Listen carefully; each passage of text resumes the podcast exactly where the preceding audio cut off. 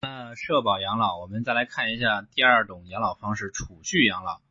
那储蓄养老的话，我们就会面临一些方面的风险。首先呢，第一个是消费风险，嗯，就是什么呢？就是取款容易，存款难，就是我们很容易去把钱花掉。比如说现在网上这个购物。嗯，包括呢，就比如说像电子支付这些方这些方面呢，很便捷，互联网的这个消费包括支付很便捷，这样子的话，其实我们钱消费起来会花花的很快，但是呢，存钱就变得很难了，存钱就变得很难。如果说你不去做强制储蓄的话，你可能说一个月下来都存不住钱。消费呢是人的天性，随着随时呢会中断，那计划呢？就是很难最终达成，就是储蓄的这个计划呢很难最终达成。如果说没有一个强制储蓄的机制的话，这样子的一个消费风险，其实对我们来讲的话是很大的。储蓄啊，对储蓄方面，储蓄养老的话，那第二个呢就是借贷风险，呃，就是借贷风险。一个呢是收益不稳定啊，比如说现在呢 P to P 前几年呢很火热，现在的话国家一刀切。批量的倒了很多，我很多朋友十几万、二十几万、三十几万的砸进去。虽然说有些平台现在还没有完全倒掉，但是呢，要排队提取的时候排进度，可能说几个月、几十天才有百分之零点几的这个进度。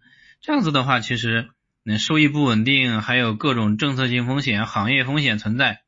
另外呢，利率下行。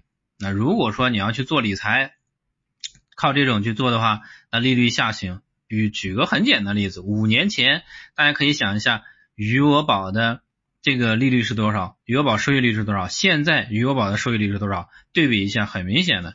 还有一种呢，就是你是不是也会把钱借给朋友，或者说借给自己的亲人？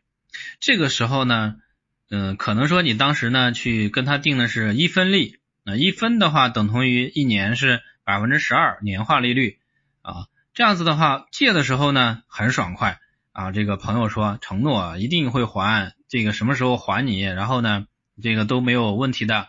但是呢，等到到了时间之后，欠钱不还的这个风险呢，是出现了我很多朋友身上的，或者我很多亲戚身上的，欠钱不还。俗话讲嘛，欠钱的是大爷，借钱的是孙子，就是这个意思。所以呢，这方面的一个借贷风险也是非常大的。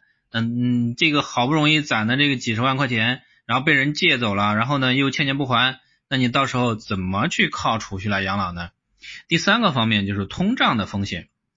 低利率时代呢，存款利率普遍不高，但是呢通胀不可避免，而且呢国家为了一个快速的经济的发展，或者说稳定稳健的一个经济增长，会适当的保持一定的通货膨胀率，比如说。有的时候是百分之三，有的时候百分之四，有的时候能达到百分之五这样子的一个通货膨胀率。